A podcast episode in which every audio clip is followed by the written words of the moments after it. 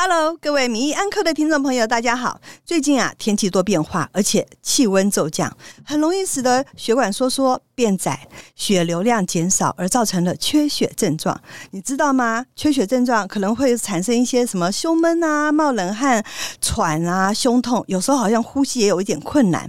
如果你没有正视这个问题，不去治疗它，恐怕会造成心肌梗塞哦，会有你的生命危险。所以今天我们就来聊聊，当温差很大的时候，最容易造成的心血管疾病中的心肌梗塞。今天我们特别邀请到的专家是台大医院心脏内科主治医师吴卓凯医师，来跟我们分享。欢迎吴医师。主持人好，各位听众朋友，大家好，我是台大医院心脏科吴卓凯医师。医师，最近天气这样忽冷忽热的哈，那我们又知道，好像很多心血管疾病的人最怕这个季节了。那么心血管疾病好像种类很多，那么我们今天要讲的是心肌梗塞，能不能介绍一下什么叫做心肌梗塞？好，嗯，心肌梗塞呢，其实就是像血管阻塞后，心脏上面有三条主要的一个冠状动脉。那这个冠状动脉如果里面的一些阻塞，比如说血栓啊，或者是内皮慢慢慢慢变得厉害的时候，它就会影响血流支配心脏的肌肉。就像你把手上的血手用力握住后，那这个手上的血管这样接着手指坏死一样。那心脏的坏死就叫做梗塞了哈。所以简单的说，就是心脏上面的一个冠状动脉阻塞，然后造成心脏坏死的一个现象。那医生，我在那个做功课的时候，我有看到说，台湾现在这个心肌梗塞有年轻化的趋势。他特别讲到的是台湾诶，那我想说，那难道其他各国？跟我们台湾不一样嘛？他们就没有年轻化的趋势嘛？哦，我我觉得这个问题很好了哈，就说为什么会说台湾有年轻化的趋势？哈，我我想这个跟这个大家的意识形态有关，跟饮食、跟这些香烟的等等的的的的使用都有关系。生活习惯有关。对对对，因为我们观察国外后，因为国外的人他们可能早年来使用的一些香烟或者是一些甚至是毒品，好了，都比我们来的盛行哈。那台湾的人好饮食习惯近年来是有改变，所以我们会发现。这个心肌梗塞的的族群可能会慢慢下降。另外一方面，也是因为近年来我们对国人对健康比较有些意识吼，那会提早来到医院来发现这样的一个族群。那过去有一些猝死的，我们不知道原因。那现在的话，我们知道可能是一些年轻的族群，他会遭到这个一个疾病的一个侵袭，所以导致这个诊断的比率就因此而上升了。所以你刚刚那段话的意思是说，以前我们认为说是老年人比较可能嘛，哈，对。那现在老年人反而下降了，年轻人反而增加了，因为年轻人觉得我自己好像青春无敌，可以随便挥霍，是这个意思啊？诶，我觉得有两种解释啦，嗯、一种是的确像您所说的啊，年轻的人的生活形态啊，不要说放纵好了，啊、可能使用的一些危危害一些健康的。没有特别去注意哈，所以这个大家要小心，因此而比率增加。老人家的比率有没有减少呢？随着寿命的延长，我觉得发生的比率没有因此而减少，只是整体的比率我们观察到的，的确是年轻人变得比较多一点。哦，就是因为生活形态的改变，是的，是这样子。那医生，心肌梗塞它应该都有一些好发的族群和对象，能不能请您稍微说明一下？好，简单的说，其实好发的族群就是我们俗称三高的一个病患吼。那血压比较高的，血脂肪比较高的。啊，血糖比较高的一个病患，另外有一个我们发现最大的一个影响的因素，就是抽烟的一个香烟使用的病患，好，这个影响的因素甚至比三高造成的还严重。那另外呢，就是有早发性的家族史。所谓早发性的话，是指你的父亲可能在五十五岁以前就发生过心血管疾病的，啊，母亲可能在六十五岁以前就发生了。那你这个身体的体质遗传的机会。就因此而比较高一点哦，那或者是你有合并其他的血管疾病，比如说你有发生过中风的族群啊，你有发生过其他血管阻塞的病患，这些都是我们认为心肌梗塞会好发的一个族群。那意思我们知道很多的病都不是一天造成嘛，像你刚刚说到，很多人是抽烟的族群很多，很容易好好发这个族群。那么病都是慢慢累积出来的，像这个心肌梗塞，它。在累积的过程当中，有没有一些迹象是我们可以先提高警觉的？能不能请您说明一下，有哪些事情或哪些我身体出现了什么症状的时候，我就要注意喽？这样子是的，心肌梗塞后，心肌梗塞也好，它是你一个动脉硬化，就是说我刚刚说心脏上面有三条血管，它可能它的皮慢慢变厚。然后阻塞的比率慢慢变高。嗯，我们一般认为，如果阻塞率在七十 percent 以下，是不太会有症状的。所以这个累积的过程是一个比较长的时间。那一定到一定的程度时候呢，那阻塞的斑块就是呃血管壁上的物质，它可能也不会突然坍塌掉，变成一个完全阻塞的情况。这时候，如果你做一些费力的运动，比如说你去爬爬坡、跑步、骑脚踏车，你可能就会有胸闷、冒冷汗的一个情况。那就像重物压在你的胸口吼，那你要休息，它慢慢慢慢会缓解、会改善。那这个痛疼痛可能会蔓延到下巴或者是手臂的内侧，这些都是我们俗称一些提早可能会注意到的一个警讯啊。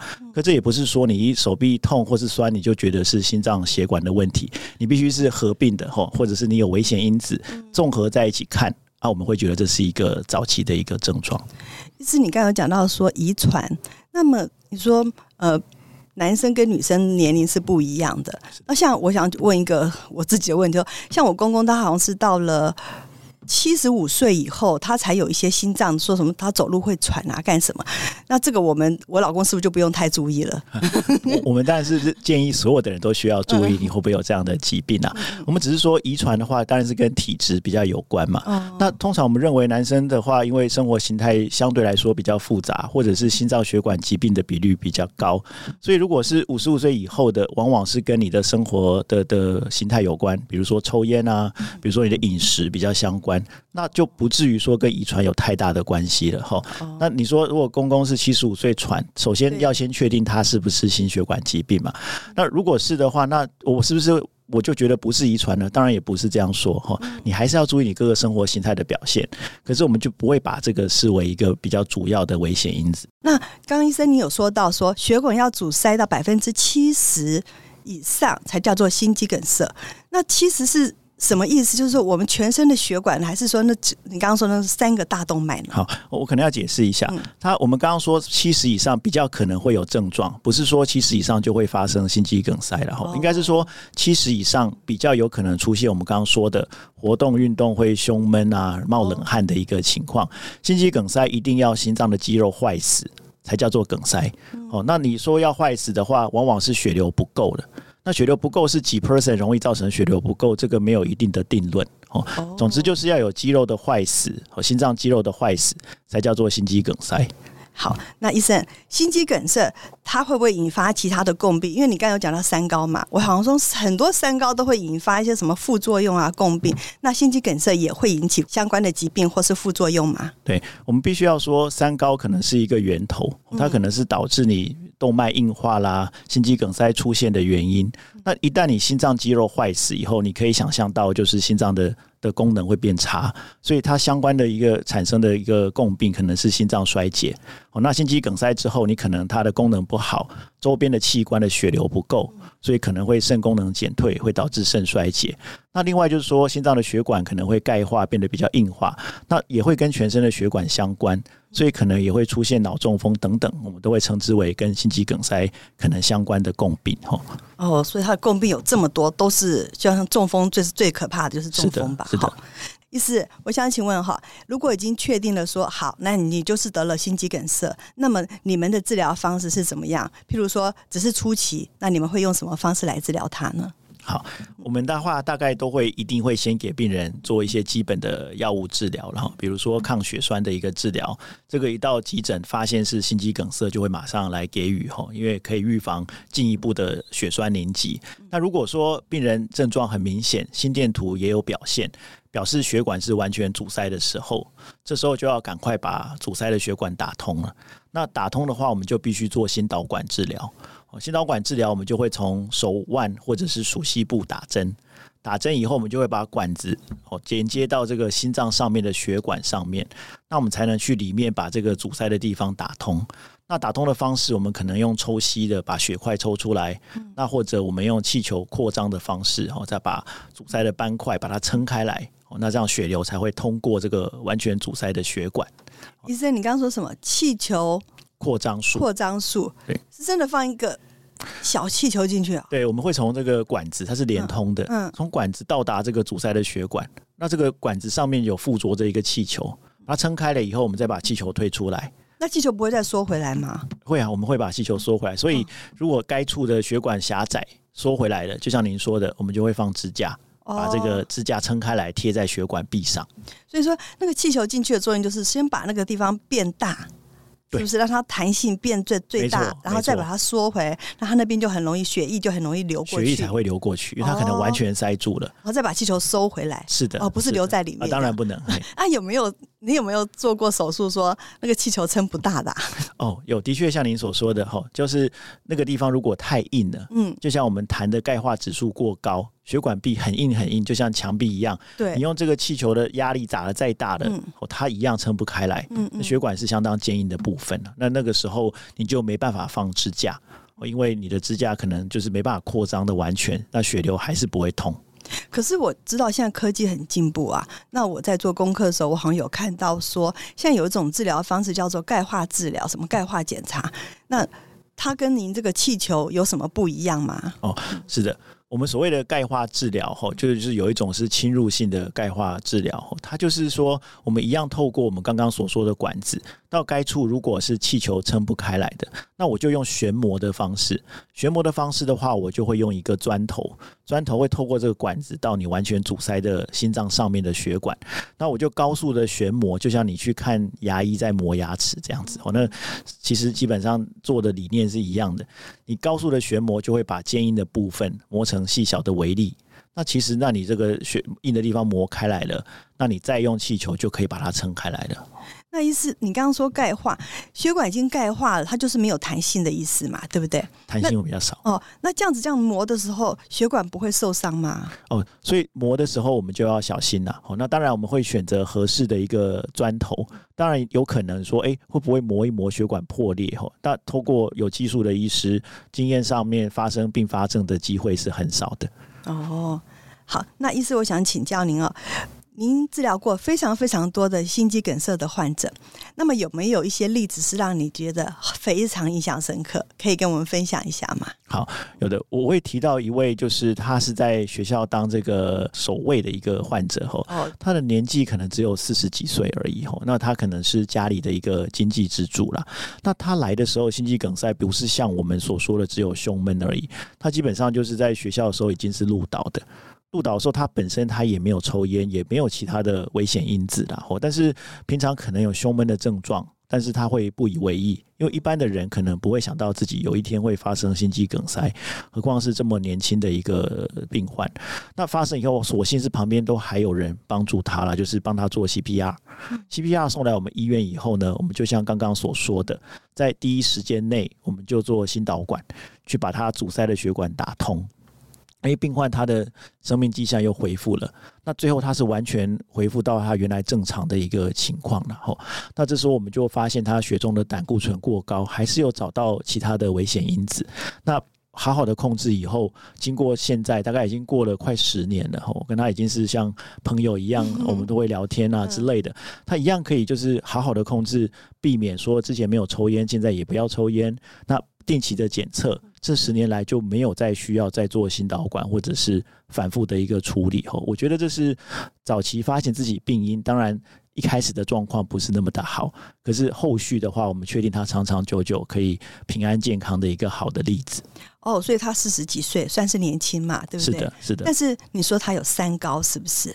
他高的地方就是只有胆固醇偏高，哦、胆固醇哦，但他也没有抽烟，所以生活习惯还算不错。是的。哦，那他为 那为什么还是会发生这种事情呢？啊？对，我们就说这个跟体质有关嘛。吼，当然你说生活习惯不错，但是就像我们一开始所讲的，现在人的饮食观念的改变，你铺路的环境或者是空气的影响，很多都是我们未知的了。吼，那他加上他的胆固醇比较高。体质是容易发生这样疾患的一个病人，那我们就会再加强其他的一些可控的的方式，比如说请他体重管控，请他运动量增加哦，请他去注意他其他血中的我们去定期检测的数值，都有预测，都有在我们的控管的情况下，那的确这么多年来他都可以维持良好的控制。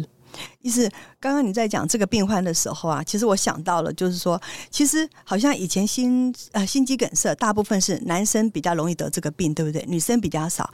可是听说近近这二十年来，因为生活形态的改变啊，女生好像得到心肌梗塞的人已经越来越多了。可是女生的那些好像初期的症状跟男生真的不一样，哎，为什么会有这些差别呢？我想到您提到一个相当大的一个重点，然后就说女生的话比较有所谓的隐性的心肌梗塞的产生，吼，就是它可能症状不那么明显。我们传统说会说忍耐是一种美德，那妇 妇女这种美德就特别的明显，在尤其是在台湾的社会里面，吼，你可以想象自己的。妈妈啦，或者是阿妈之类的，他们可能很能忍。心肌梗塞的症状后发生的时候，他往往会不以为意，或者是不想麻烦到家人。但是这个一忍下去，往往会让这个疾病变得更厉害。所以送来的时候呢，比率上是女生比较低，因为女生比较没有那么多的危险因子。吼，那但是有时候来的时候，情况反而是比较严重的。所以统计上面，女生的一个心肌梗塞甚至死亡率是比男生还要高的。吼，一旦发生的时候，那这个是。我们认为是对痛的忍耐度方面哈，那另外一点的确是像您所说的，它可能是跟她本身的体质有关哈。女生的话，体重比较重，或者是更年期过后荷尔蒙的保护失去以后，她的血糖会比较高等等哈。那再加上女生的寿命近年来逐渐逐渐在延长哈，这都导致累积的下去，这些因素会让心肌梗塞的比率在妇女的身上会变得比较多。那我们在此提醒的就是说，女生的话要小心自己。不是不会发生这样的一个疾病，一旦有类似的症状，千万不要说我我去忍耐，或者是不想麻烦其他人，还是要赶快到这个医院来做进一步的检查。嗯，那医生，我这个自己公器私用一下，那到底是因为我妈妈年纪也比较大，是的，那我们家都是女生，那到底健康检查要多久做一次啊？好，还算是，譬如说超过五十岁以后啦，健康检查到底是一年一次呢，两年一次，三年一次呢？请您给我们一个建议好不好？好，是的，呃，在台湾好了，所谓针对到成年人的一个健检，它可能是两年给你一次抽血的部分哦。但是你这样子对于心肌梗塞的早期发现，像刚刚讲的，它只是看你有没有三高而已哦。那当然是不用，我们会建议你除了每天在家里量血压，定期的测量血压哦，如果有三高的人，就要特别的一个当心注意了哈。一般的全身的健检，我们会建议至少两年要做一次哦。那可能就是包括一些呃心电图啦，或者是运动心电图啊等等，或者是看你有的症状再做进一步的检查。但是，一旦你是有问题的人，那你可能就不能拖那么久了。你如果有在治疗的话，一般门诊的病患，我是三到六个月会验血，那可能一年会做一次进一步的一个其他的一个检查。哦，哦，为什么我刚刚这样问各位听众？因为呢，医生说女生很会忍嘛，然后忍到最后就是更严重的是女生，所以呢，我替大家问一下说，说那妈妈又好省哦，到底该多少年做一次健康检查？他们都觉得健康检查好贵哦，有些健保的好像做的没那么全面嘛，那这些要更全面的话，所以我帮你们问了，两年至少要一次，要不然就是医生说的每半年或一年去抽个血。验一下你的三高，这个可以保护你心血管方面，可能有些征兆就可以提早知道，应该是这样讲吧？哎，是的。那另外也提到很进一步的检查，一般的抽血你是完全看不出心脏血管到底有没有阻塞啦。嗯，甚至我做运动的心电图也好，或者是其他的检测，可能都看不到心脏上面的血管。那现在有一种就是叫做断层扫描。我以前说六十四切啊，或者是一百二十八切、两百五十六切都有。这些其实几切几切的数目并不重要，但是这种断层扫描，它是确切可以看到你的血管到底有没有阻塞的，准确度大概会到百分之九十五以上。那只是这个断层扫描，现在在所有的医院都还是要自费啦。所以如果你有一些危险因子，又有类似的症状的时候，那现在的研究其实是会建议你，可能可以的话就做断层扫描来取代进一步侵入性的检查。在做侵入性的检查之前，是可以考虑这样的一个方式的。医生，你刚说的断层扫描是指核磁共振吗？诶、欸，不是，是 CT，就是断层扫描。哦，断层扫描哦，是不一样的东西。诶、欸，是不一样的。哦，好，医生。那我们知道啊，最近真的温度啊一下高一下低，那么好像心肌梗塞是很受这个温度的影响的。所以我有一个比较白痴的问题，我想问你，就是我们人的身体的温度不就三十七度吗？那血管又在里面，它应该是被保护的很好啊。那么为什么我们的血管这么容易受到这个温度的影响？那常常说什么气温骤降骤降，到底是骤降几度叫骤降啊？是的，我我想这个问题非常好，大家都会常常在寒流来的时候会听到啊，有些人心血管疾病发作，或者是血压突然上升等等哈。其实我们这个气温下降不是直接影响到我们的血管，然后诚如您说。的血管在身体里面嘛，吼，那我再怎么冷，血管还是在身体的体温保护下。对，可是神经的刺激不是，血压的变化不是，吼，血压会受到全身分布的血管影响。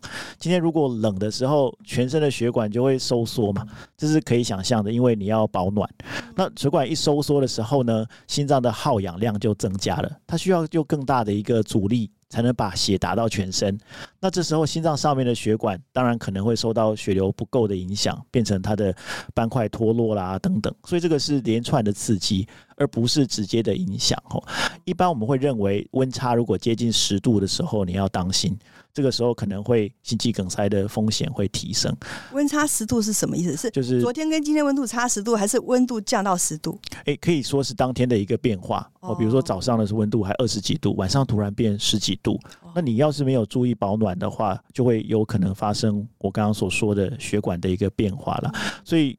根据我大概值班，大概做这个心导管术，大概有十五年以上的经验吼，有时候天气比较冷变热，热变冷的时候，容易发生这样的一个变化。如果都是寒流，大家都穿得很暖，在家里，诶，反而心肌梗塞的机会不是像想象中的这么多，反倒是天气温差在有有差距的时候容易产生。那我们台湾人很可爱啊，外国的节也要过啊，台湾的节也要过啊。然后就什么圣诞趴啦、跨年趴啦，然后尾牙，然后过年，那三五好友聚在一起啊，喝酒啊，然后开心啊，那常常都在晚上。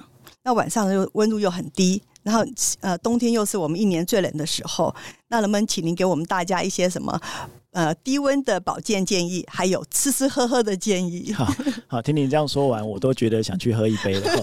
但是我们在就像您说的，要要做。饮食的一个诶，就是说可能要聚餐啊，或者是说我们要做一些大家在聚会或者是 party 之前吼，你可能要注意的话，就是像刚刚所讲的，我们不要让身体的变动太大，不要去刺激血管的收缩太厉害吼，否则的话你就会产生刚刚所说的可能一连串的一个影响。那要怎么样让它变化的不要太厉害呢？那当然。饮食的时候，你要饮酒的时候不要过量哦，不然你不要让喝到血管都扩张了等等。那当然有人喝酒猝死的也是有了哦，你要节制你自己平常的一个酒量，然后做好管控的一个部分。那当然也建议不要暴饮暴食。那如果在聚会的时候是在户外的时候，就像刚刚所说的，你要注意你的保暖，你穿的衣服不要让温度差差可能在十度以上啊。吼，那特别是长辈的一个部分，有三高的危险因子的人，你就更要小心这样的变化。那另外也像您所说的啦，吼，你过节日也不要过得太疯狂，或圣诞节也要过啊，元旦也要过，还有跨年了。哎，对，每餐每餐你都饮食吃下去，含钠的量过高。太咸的火锅都会让你的血压上升了，那一高一低，一高一低的变化，当然也是造成这个心肌梗塞或者是心血管疾病的一些危险因子的一个产生了吼。所以给大家的建议就是，饮食的话，你要吃的话，不是说不行。但是你可能要管控你的量，不要暴饮暴食，喝酒也是一样。然后户外的时候注意保暖。然后如果每天可以量测自己的血压在恒定的范围，这样才能做到您所说的适度的一个聚会，哦，才不会有问题。好，今天非常谢谢医师，让我们认识了什么叫做心肌梗塞，而且告诉我们心肌梗塞的一些治疗方式。所以呢，我想要告诉大家，预防胜于治疗。那么你想要维持健康的人生，不可或缺的部分就是要注意。饮食还要养成好的运动习惯，重点是要持之以恒的维持下去哦。所以祝福各位听众朋友都能够拥有一个健康的身体。我们下次再见喽，拜拜。好，谢谢大家，拜拜。